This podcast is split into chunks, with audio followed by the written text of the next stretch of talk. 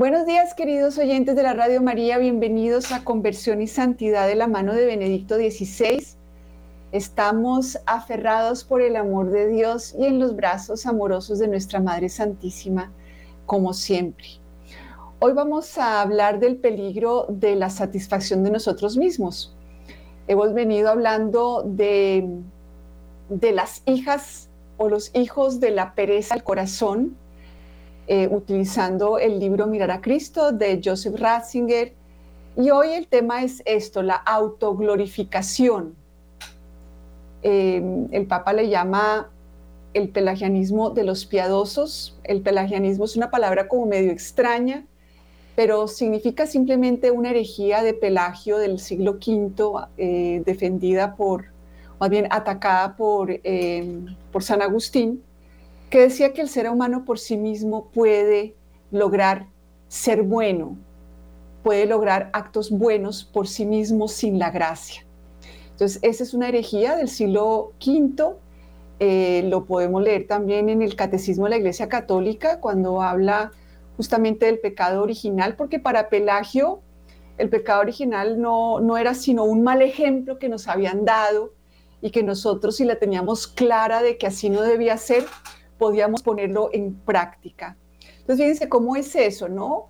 Eh, el pelagianismo es esa tendencia que tenemos los seres humanos a creer que si la tengo clara, si tengo bien las ideas y me hago unos buenos propósitos, ya yo puedo producir eh, actos buenos y bien cuando el único bueno es Dios y solamente en comunión con Él nosotros se nos comunica esa bondad que le pertenece exclusivamente a Dios, perdón.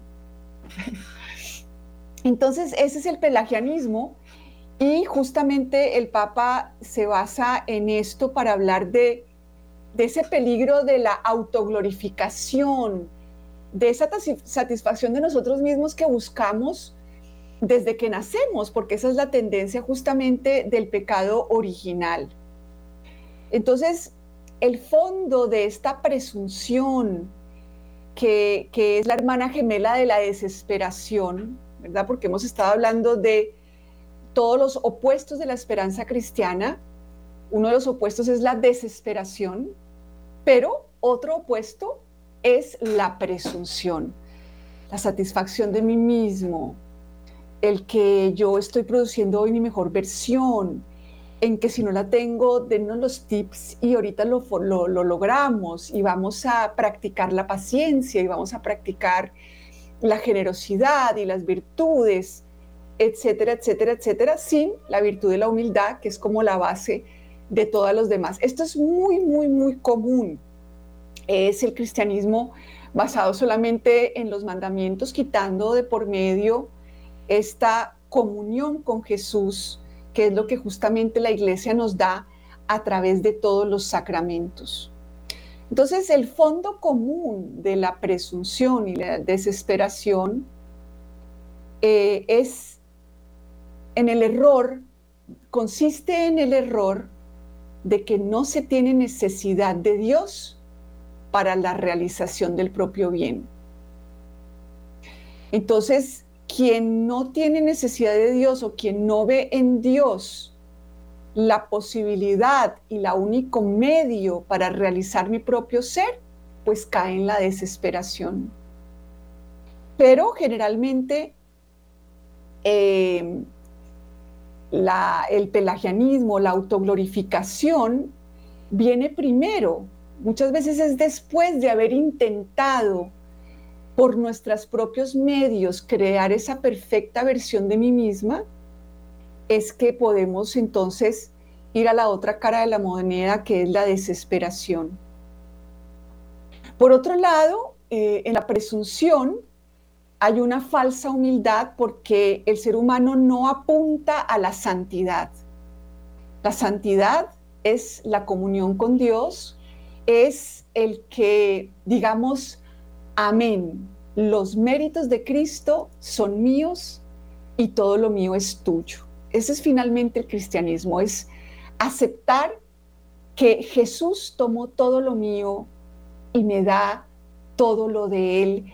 Y hay ese intercambio interno a lo que el Papa Benedicto le llama la cruz. Esa es la cruz para Benedicto, es que yo ya no me pertenezco a mí y que digo amén. Todo lo mío es tuyo, todo lo mío, lo tuyo es mío. En la presunción, en la autoglorificación, generalmente no se apunta a esta grandeza del ser humano y a su santidad, sino que hay esta forma de pensar, y aquí lo voy a leer del Papa. Si Dios existe y en verdad se preocupa del hombre, no puede estar tan terriblemente lleno de exigencias como lo presenta la fe de la iglesia. En el fondo, yo no soy peor que los demás. Yo cumplo mi deber, soy una buena persona y las pequeñas debilidades humanas no pueden ser verdaderamente tan peligrosas. En esta actitud tan difusa se esconde nuevamente aquella autorreducción y personal modestia, ya descritas cuando hablábamos de la asidia o la pereza del corazón. Entonces hay una autorreducción respecto al amor infinito, del cual uno piensa que no tiene necesidad, confiado en esta satisfacción reducida de sí mismo. Entonces, como ya no se trata de entrar en comunión con Dios, de que yo no viva mi yo, ni todo lo que le pertenece, incluyendo mis errores, mis debilidades, etcétera, y mis cualidades, como ya esto no tengo que dárselo a Cristo, ni yo tengo que realmente vivir eucarísticamente, que es a lo que nos lleva el Papa Benedicto y la, el, el cristianismo, es a vivir eh, eucarísticamente. Como ya de eso no me ocupo, porque eso es como demasiado y la verdad pues eh, no, hay que simplemente vivir haciendo unas oraciones que nos aprendemos y con las cuales obtenemos la bondad de Dios y cómo hacemos que Él esté de nuestro lado. Pero en realidad yo puedo vivir en mi vida pues con esas pequeñas debilidades, con las mentiras piadosas, con esos rencorcitos que tengo por ahí, con el resentimiento con mis padres, con, con esos arrebatos de rabia que de repente me dan, eh, etcétera, etcétera, etcétera, porque pues tampoco, es decir, todos somos humanos, entonces no hay ningún problema. Y pues en realidad, mira, yo no mato a nadie. Yo no he cometido aborto, yo no mato a nadie, eh, yo no ando con la mujer del prójimo, soy una persona tan decente que eso de andar uno resentido, pues eso es como lo de menos. Yo así, a grosso modo, cumplo los mandamientos y entonces puedo estar satisfecha de mí misma. Y puedo, pues, hacer, ir a misa, pero no que mi vida tenga que, volver, que volverse una liturgia de la vida, ni cómo vivir el bautismo. No, simplemente aprendo hacer las cosas bien hechas, las hago súper bien, con amor, eh, etcétera, etcétera.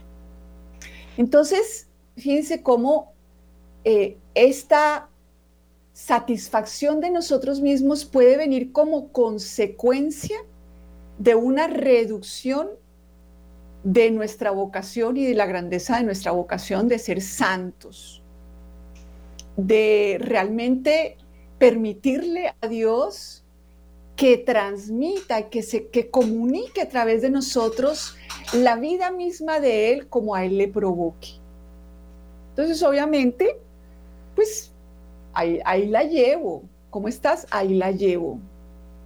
Claro, me quejo a veces y todo, pero pues ¿quién no se queja? Ay, pues estoy estresada, pero pues, oye, ¿quién es? Claro que tengo que estar estresada. Imagínate cómo me contestó ayer eh, ¿cómo me contestaron ayer en el colegio de mi hijo? No, pues claro que tengo que estar estresada y brava porque mira cómo le habló la profesora. Entonces, la otra cara de este mismo vicio eh, es el pelagianismo de los piadosos. Eh, ya vimos que es el pelagianismo, ¿no? Es esta herejía de Pelagio en donde solo con mis propias fuerzas yo puedo lograr una vida buena. Entonces, cuando esto se pasa a los piadosos, porque esto era los que incluso han abandonado la iglesia, hay gente que abandona la iglesia porque está llena de exigencias, porque es tan inhumana, y ojalá que progrese y que cambien los dogmas, porque esto es una cosa insostenible. Pero hay quienes se quedan, No, no, no, no dejan la iglesia, pero en realidad no le apuntan a, que yo necesito el perdón de Dios a diario, de que nosotros vivimos del perdón de Dios. El pelagianismo de los piadosos es esa actitud en donde yo no quiero obtener perdón alguna y en realidad no quiero don alguno de parte de Dios. Yo lo que quiero es el orden puro. No quiero perdón, sino justa recompensa. No quiero esperanza, no quiero esperar, quiero seguridad. Seguridad de que yo me estoy ganando el cielo.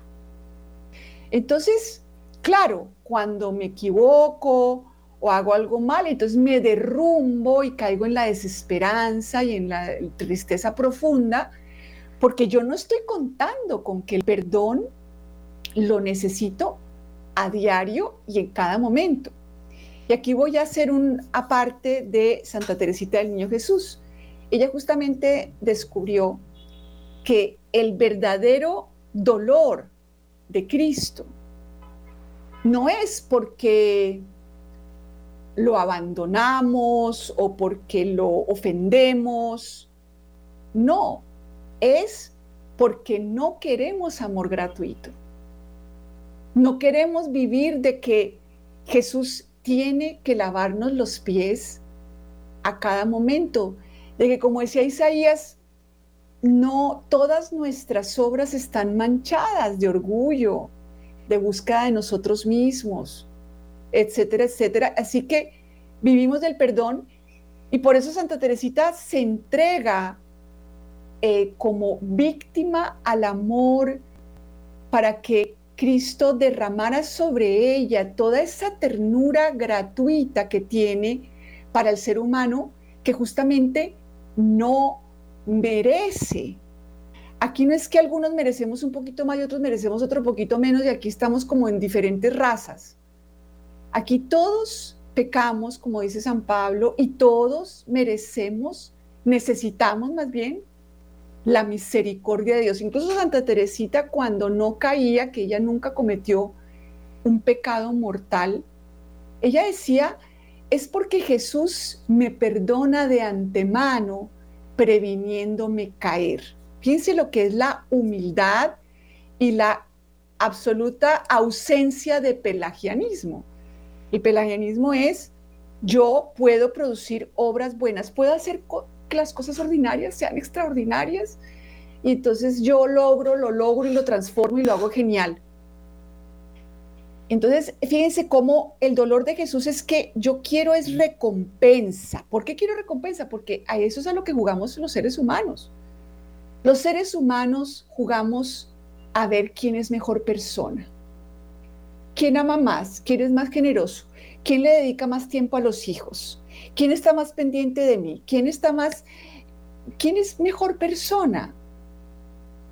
Y ahí estamos en la trampa de conoceréis el bien y el mal y seréis como dioses. Pelagianista, el diablo, ¿no?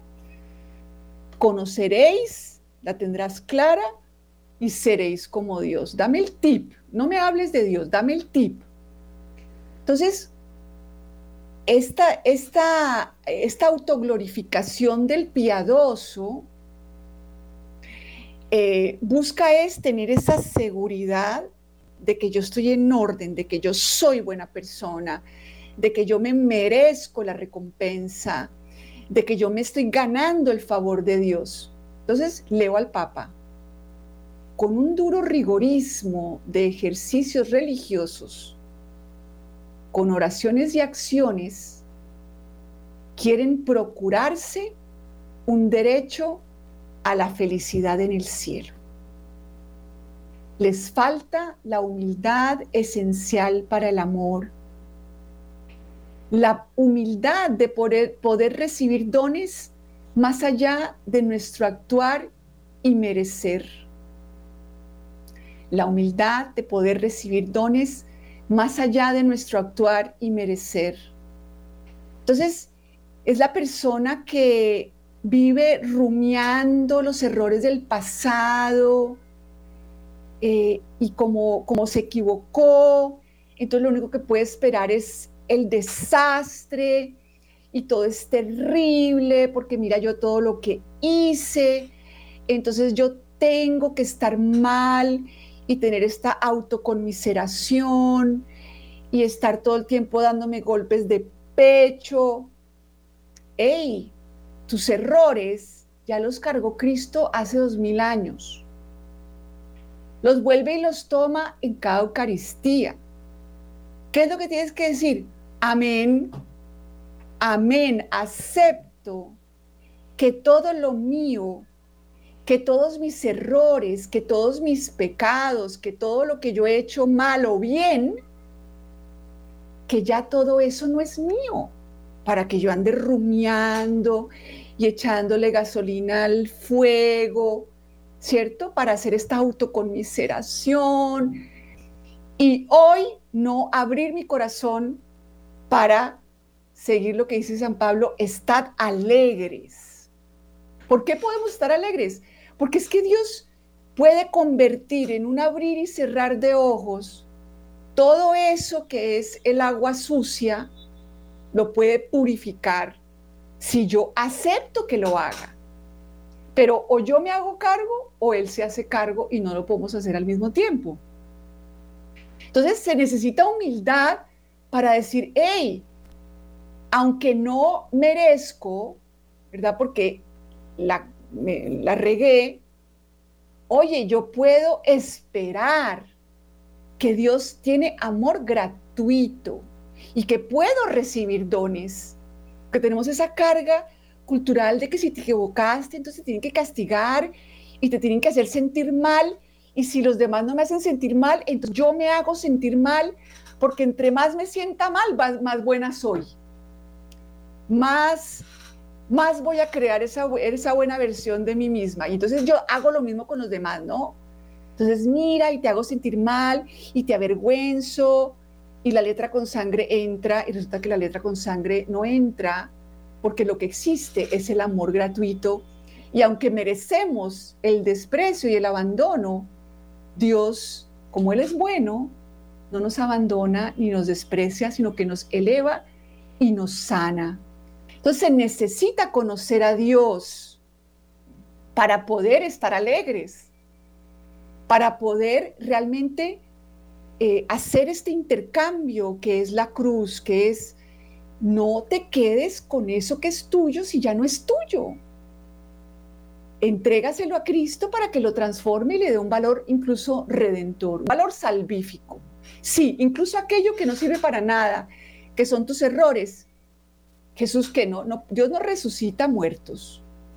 Bueno, tus obras muertas entrégaselas para que las resucite, en vez de quedarse uno buscando esa satisfacción, porque es que hoy no estoy satisfecha de mí misma, entonces hoy me puedo sentir muy mal y deprimirme y estar así, porque es que imagínate lo que hice ayer.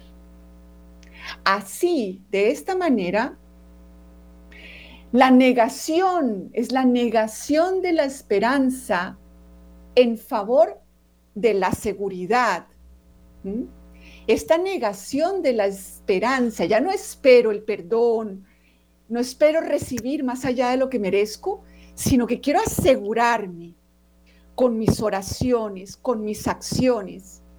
Entonces, esa negación de la esperanza en favor de la seguridad se basa en la incapacidad de vivir la tensión ante lo que debe venir y que es impredecible. ¿Por qué? Porque yo quiero asegurarme que, claro, como yo preparé perfectamente este programa, entonces lo voy a decir tal como debe ser y va a ser un buen programa y quiero asegurarme, ¿verdad? Entonces ahí le doy con mi perfeccionismo y con la palabra y hago, hablo divino y toda la cosa. ¿Por qué? Porque no quiero que me salga mal, no quiero que de repente diga una mala cosa y que me vayan a criticar y que quede mal. Entonces yo quiero es, no, no acepto esa tensión de que no puedo controlar, de que no puedo, de que es incierto lo que vaya a pasar. El ser humano no resiste la incertidumbre. O más bien no el ser humano, nuestro hombre viejo adentro cargado de esas cargas del pecado original de esta glorificación de sí mismo, no resiste no saber qué va a pasar y menos abandonarse a la bondad de Dios. Esa es la vida del cristiano, en donde yo espero en qué, en que yo lo voy a hacer perfecto o en que Dios va a transformar esto que hago, incluso lo bueno que hago, debe ser transformado, debe ser, le debe, Dios debe lavar los pies de todos nuestros actos. Yo no puedo producir un acto bueno y si lo creemos así, pues leamos a San Agustín, el pelagianismo siglo V, en donde él rebatió esta idea de que fuera de la gracia de Dios yo puedo producir, puedo transformar las cosas ordinarias en cosas extraordinarias. Entonces, claro, el ser humano como, como no hemos vivido, como hemos vivido entre seres humanos en donde si medio la haces mal, lo que te espera es el regaño, el rechazo, el, el avergonzamiento, la burla. Entonces eso de vivir abandonados en esta bondad que todo lo transforma, eso es completamente ajeno a nuestro hombre viejo. Pero justamente el conocer cómo es este Dios que reveló su rostro tal como es, este Dios que resucita muertos, que no abandona al muerto y le dice, vístete, que hiciste morir, separándote de mí, rompiendo este vínculo. No, ah, te moriste, hey, vengo a resucitarte, vengo a darte nueva vida. ¿Quieres? No, no, no, yo quiero yo resucitar a la muerta. Yo quiero transformar a Ana María en algo divino. Entonces, o lo hago yo o lo hace él. Entonces, este pelagianismo de los piadosos, esta autoglorificación del, del piadoso, este querer asegurarme con estas oraciones y acciones y el rigorismo de los ejercicios religiosos es una apostasía del amor y de la esperanza, pero en profundidad es también una apostasía de la fe. ¿Qué es apostasía? Lo leí en el diccionario de la lengua española. Quiere decir, es un abandono, es un darle la espalda al amor, a la esperanza y a la fe el corazón del hombre se endurece hacia sí mismo y hacia los demás y finalmente hacia Dios. El hombre ya no tiene necesidad de la divinidad de Dios y de su amor. Que es que lo que Dios nos da en la Eucaristía no son sentimientos bonitos y divina la homilía y cantar un precioso. Es la naturaleza divina de Dios y su amor, su amor a cambio de nada. Es ese renacer diario, constante, pero que lo tengo que llevar a mi vida. Yo debo vivir inmersa en la Eucaristía, siendo transformada. Y dice el Catecismo de la Iglesia Católica, en la Eucaristía le llevamos a Dios todo eso nuestro para que le dé y lo transforme y le dé valor redentor. Solo eucarísticamente nuestra vida adquiere valor y eso podemos llevarlo a la vida diaria. O si no, el ir a misa se vuelve otro rigorismo de ejercicios religiosos en donde yo me aseguro que no estoy cometiendo pecado mortal y me voy a ir al cielo. Entonces, Fíjense cómo eh, eh, vivir entre seres humanos es vivir en esa dureza, en ese avergonzar, en ese te tienes que sentir mal. Eh, entonces, nos tratamos a nosotros mismos como nos trataron y tratamos a los demás como nos tratamos a nosotros mismos. Qué dureza es el perfeccionismo, esa razón despiadada que todo lo juzga, que compara. Y así nos tratamos por dentro. Tenemos nuestro crítico interno ahí a diario desde que amanece, eh, echándonos eh, culpas, no solamente las de hoy, sino las de ayer y las de ayer y desde hace un año y del siglo de 2019. Y entonces nos endurecemos contra nosotros y finalmente hacia Dios. Es su propio derecho el que triunfa. Y un Dios que no colabora se convierte en su enemigo. Es que yo le pido a Dios que me dé paciencia y nada que me la da. Y yo le pido a Dios que la gente ya no me critique y que fulanita se convierta. Y es que yo realmente, mira, es que, como dicen a veces los propios católicos, eh, oye, los propios católicos, ¿no? Es que los buenos somos más.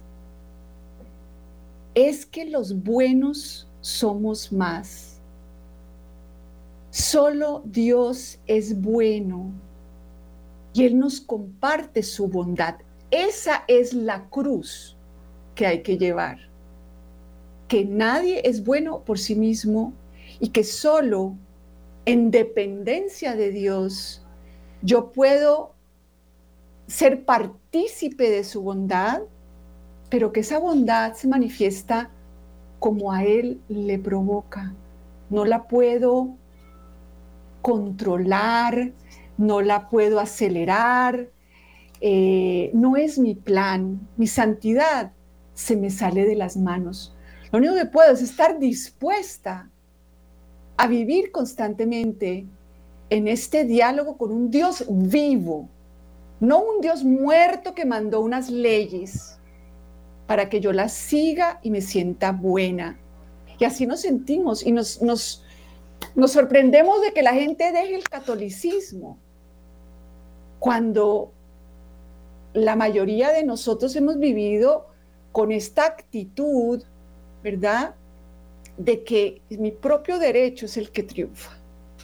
¿verdad? Y nos estamos comparando, juzgando, como les decía, a ver quién es mejor persona.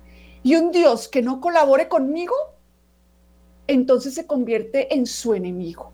Porque es que yo oré y mira lo que pasó los fariseos del Antiguo Testamento, mentira, los fariseos del Nuevo Testamento son la muestra siempre válida de esta deformada religión.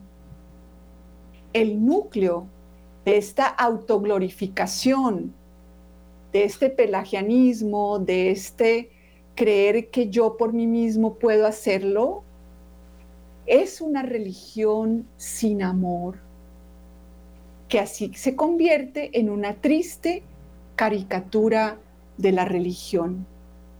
Yo no cuento con el amor, quiero contar con mi perfección. Como no soy perfecta, tengo que ser dura conmigo. Y como no eres perfecta, tengo que ser dura contigo. Porque ¿cómo se te ocurre? Aquí lo importante es que tengas buenos hábitos, es que tú lo hagas todo bien para tener una vida buena. Dos más dos son cuatro. Y resulta que no. Con Dios no es así como funciona. Pidámosle a la Virgen Santísima esta humildad de poder recibir dones más allá de nuestro actuar y merecer, de dejar en la religiosidad del cálculo para entregarnos generosamente al Dios que nos dice, todo lo mío es tuyo. Y todo lo tuyo es mío y lo puedo transformar para que digamos de verdad en la misa, amén, amén, amén. Voy a dar paso entonces a escucharlos, sus comentarios, sus preguntas, llamando al Bogotá 601-746-0091, los estudios en Bogotá. Nos pueden también enviar sus mensajes de voz y de texto al 319-765-0646. Yo sé, yo sé, yo sé.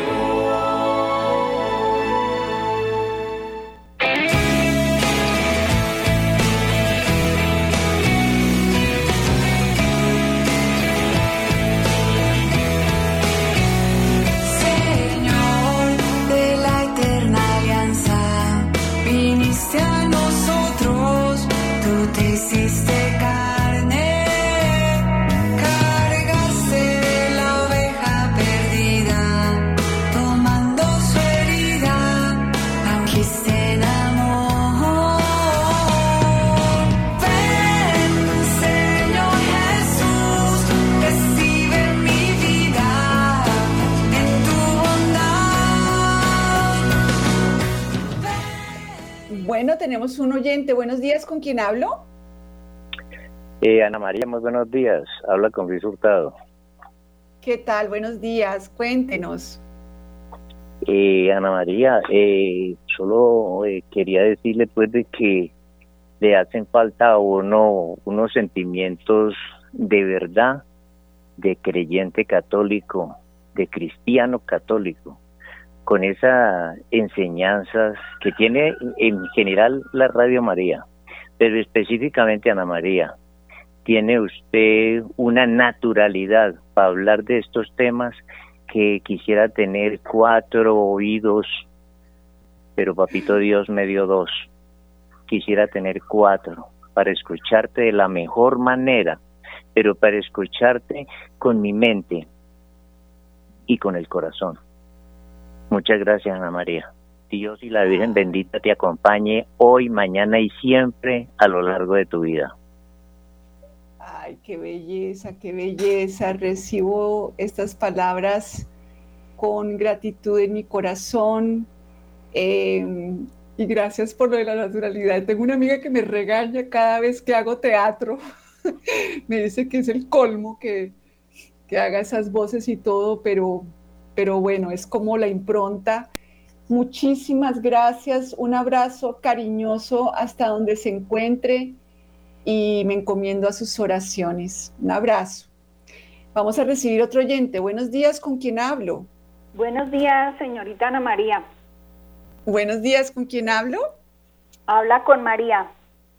María, bienvenida, eh, cuéntenos. Muchas gracias. La llamo para felicitarla primeramente y que la Madre del Cielo la siga bendiciendo y le siga dando más sabiduría.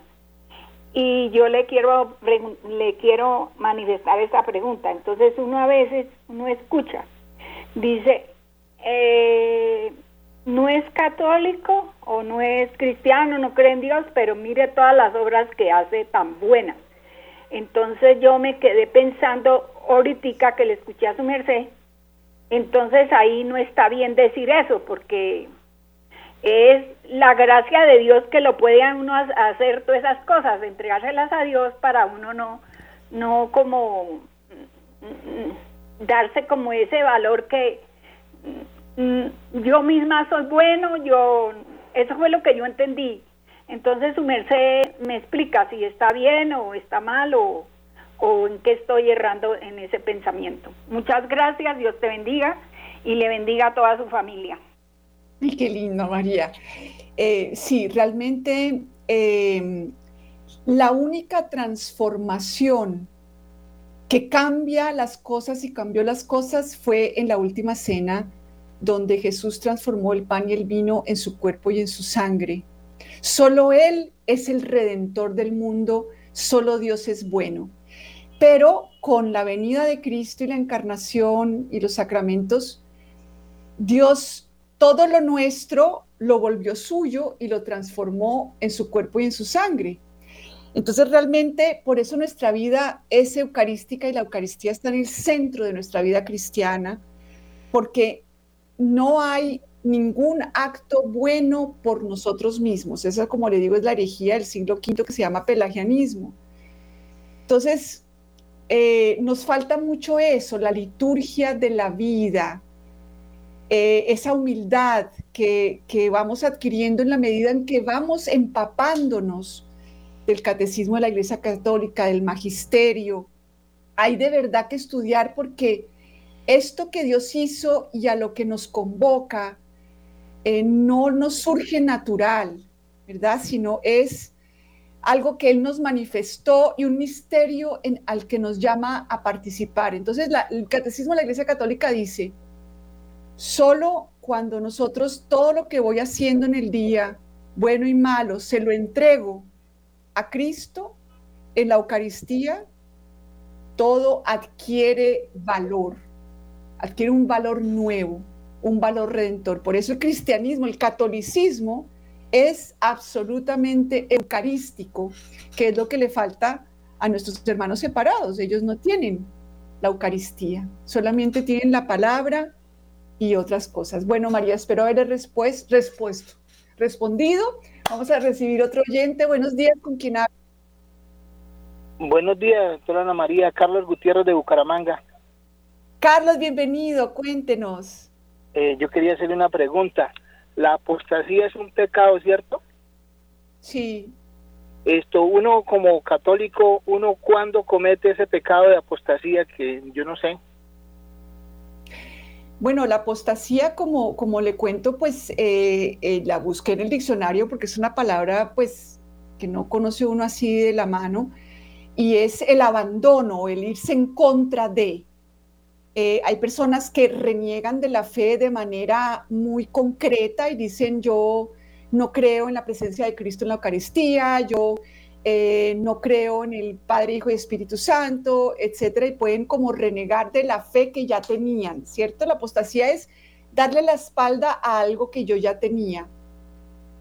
Y pero en este caso el Papa nos dice, cada vez que yo quiero recompensa, que yo quiero ser perfecta por mí mismo, que yo no quiero esperar el amor y ese Jesús que tiene que lavar los pies de todo lo que hago, estoy dándole la espalda a la esperanza, a la fe, a la esperanza y a la caridad cristianas, ¿verdad? Que es una apostasía un poquito más, eh, no tan manifiesta como quien reniega, como quien fue bautizado y se sale del catolicismo, ¿verdad? Le da la espalda. Entonces nosotros cada vez que, que queremos, que nos comparamos con los demás y nos apropiamos de ese bien que Dios hace a través de nosotros, porque es eso, es apropiarse. Fíjate que los santos como Santa Teresita hubiera podido decir, ay, yo nunca he cometido un pecado mortal, me merezco, pues, ¿no? Pero ella, que era una conocedora profunda de nuestra fe católica, decía, es porque Jesús me ha perdonado de antemano, o sea, la gloria era toda para Dios. Por eso en la, misa le damos gloria al Dios. Santo, santo, santo es el Señor, Dios del universo, no yo.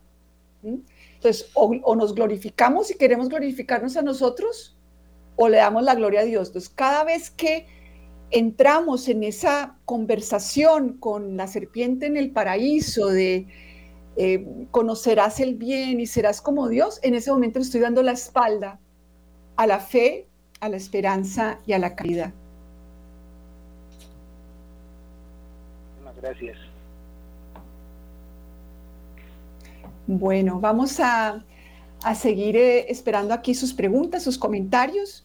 Pueden llamar a, a Bogotá 601-746-0091 o enviarnos sus mensajes de voz y de texto al celular 319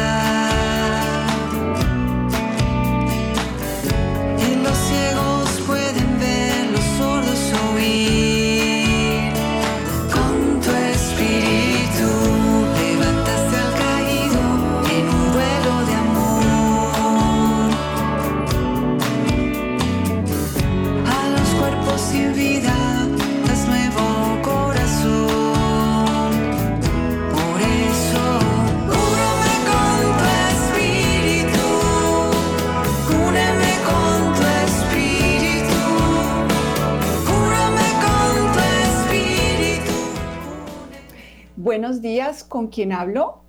Sí, muy buenos días, doctora Ana María, con Olga Castillo de aquí de Bogotá. Bienvenida, cuéntenos.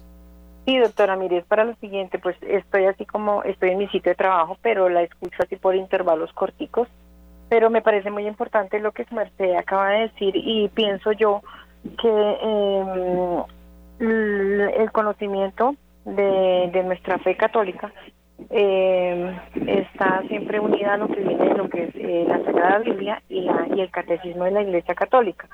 Eh, En este momento, en la parroquia donde yo me encuentro, en Betania, aquí en el barrio Betania, el párroco eh, está ahorita haciendo un curso eh, muy bueno de sobre el conocimiento del, del catecismo de la Iglesia Católica pues para precisamente que cuando uno esté, o sea, no esté en tan desconocimiento de, esa fe, de esa fe. Entonces él dice que él está como sacerdote obligado a dar ese, ese a conocer esa, estos dos textos tan importantes como es el, catecismo y la Biblia. Entonces, pues me parece maravilloso y su merced pues, también acaba de, de, corroborar lo, lo que lo que uno pues a diario vive también aquí en, su parroquia. Ay, sí, qué bueno. Sí, realmente a mí me impresionó mucho que en el catecismo dice justamente que en, en, la, en la fe católica el magisterio y las sagradas escrituras están al mismo nivel de importancia, al mismo nivel. Eh, nuestros hermanos separados usan solamente la Biblia y la interpretación eh, libre de la Biblia. Nosotros tenemos nuestra madre iglesia, de manera que el desconocimiento del magisterio, pues es el desconocimiento de Cristo y no estamos, digamos, adhiriéndonos a lo que la iglesia nos dice. Y es que es la misma importancia, eso es bien impresionante. Y el catecismo, todos tenemos acceso a él el catecismo eh, de la Iglesia Católica eh, moderno, es, en él tuvo mucho que ver el Papa Benedicto XVI. Él fue uno de los que trabajó más en tener este catecismo y es de verdad un texto tan impresionante que los invito a todos a leerlo en la página del Vaticano, eh, vatican.ba, pones catecismo de la Iglesia Católica y ahí lo tienes en línea para lo que quieras. Voy a leer aquí el punto 1368 del Catecismo de la Iglesia Católica, en donde justamente nos habla de lo que he venido diciendo. Dice, la Eucaristía es igualmente el sacrificio de la Iglesia. La Iglesia, que es el cuerpo de Cristo, participa en la ofrenda de su cabeza. Dice, la, la Iglesia no, Cristo no es un mago al que yo le pido magia y, hace cosas ahí como, como de la nada, ¿verdad?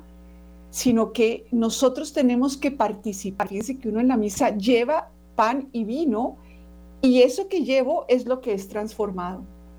Entonces dice, con él la iglesia se ofrece totalmente, se une a su intercesión ante el Padre por todos los hombres. En la Eucaristía, Eucaristía, el sacrificio de Cristo, se hace también el sacrificio de los miembros de su cuerpo. La vida de los fieles su alabanza, la vida de los fieles, su alabanza, su sufrimiento, su oración y su trabajo, se unen a los de Cristo y a su total ofrenda y adquieren así un valor nuevo. El sacrificio de Cristo presente sobre, el altar da a todas las generaciones de cristianos la posibilidad de unirse a su ofrenda. Entonces, aquí está lo que hemos venido diciendo. Voy a recibir una llamada. Buenos días, ¿con quién hablo?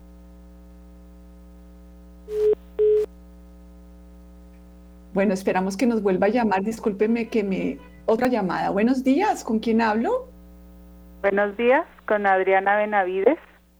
Adriana, bienvenida, cuéntenos. Gracias. Eh, doctora, es que tengo una inquietud. Eh, yo he escuchado a algunos teólogos que dicen que, que uno tiene que hacer méritos. entonces, pues ahí no, no entiendo si, si es verdad eso o no.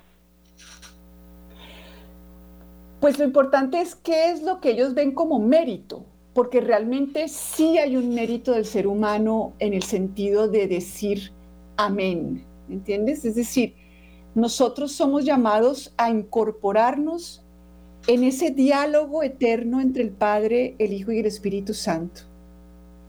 Eh, se me ha dado el ser incorporada a Cristo como su cuerpo. Somos el cuerpo de Cristo. Y el mérito del ser humano es decir, amén, voy para esa. Quiero vivir como cuerpo de Cristo, quiero recibir mi herencia, que son los méritos de Cristo. Entonces sí existe un mérito en eso, en decir, no quiero autoglorificarme ni autorrealizarme, quiero vivir, eh, recibir lo que Dios me quiere dar, que son sus propios méritos, ¿verdad? No quiero acumular méritos yo, esa es la cruz, es renunciar a la autorrealización, a la autoglorificación y incorporarme a este diálogo eterno en donde yo me uno a Cristo y Cristo entrega al Padre, le entrega al Padre a Ana María y el Padre y el Padre responde resucitándola a diario. Y la iglesia nos dice por lo menos una vez a la semana Di amén, ve y recibe este banquete de vida divina que el Padre ha preparado para ti. Ve a la boda con su hijo y vete con vestido de boda, porque hay gente que va a la, misa para acumular méritos propios de autoglorificación. Y fíjate que en, Jesús nos muestra que el reino de los cielos es como eh, un padre que invitó a la boda de su hijo y eh, invita a los que estaban por ahí. Hay unos que dijeron, no, nosotros no vamos para eso, no, nosotros vamos a hacer aquí una cantidad de cosas. Yo hago bodas ahí con naturaleza divina y esa cosa tan rara, no. Hay otros entonces que Dios recoge y mete a la boda, pero había uno que no estaba vestido de boda y lo sacan, ¿verdad? El cristianismo es, me han invitado a ser la esposa de Cristo y sin capitulaciones, que quiere decir que todo lo mío es de Él y todo lo de Él es mío, sus méritos, los méritos de todos los santos, los méritos de la Santísima Virgen son míos. Yo solamente tengo que decir amén. Y en eso hay un mérito, porque no todo el mundo deja de lado su autorrealización, su conversación con la serpiente en el paraíso de conocerás el bien, Ana María, y serás como Dios y tendrás méritos propios. Entonces depende de qué es lo que consideramos mérito, porque sí hay un mérito, pero no es el mérito de seguirle creyendo a la serpiente que yo puedo tener mi propia glorificación si me esfuerzo mucho con mi cabeza y con mi voluntad. Existe el corazón que se entrega y que dice, amén, quiero ser la esposa de Cristo y que todos sus méritos sean míos y todo mi hombre viejo vuelto pedazos sea de Él. Bueno, se nos acaba el tiempo o tengo dos minutos, Luis Fer, un minuto. Bueno, tengo un minuto. Entonces, pues pidámosle a nuestra Madre Santísima que tengamos esto muy claro, porque podemos perder nuestra vida, todos estos esfuerzos, ¿verdad? Eh, nosotros tratando de con un duro rigorismo de ejercicios religiosos, con oraciones y acciones, quieren procurarse un derecho a la felicidad y decir, oye, ¿qué, qué, cantidad de tiempo que yo puedo perder en estas? ¿Cuánto esfuerzo? Y pues si dice San Pablo, el que tú puedes quemar tu cuerpo en el martirio, que si no tienes amor, de nada te sirve. ¿Qué es eso de si no tienes amor? Si no le pides al Espíritu Santo que una todo lo tuyo a lo de Cristo y que todo lo de Cristo, incluyendo sus méritos, sean tuyos. Que nuestra Madre Santísima nos lleve a decir verdaderamente amén. Dios mediante nos encontramos en otra oportunidad. Quedamos como siempre con María. Bye.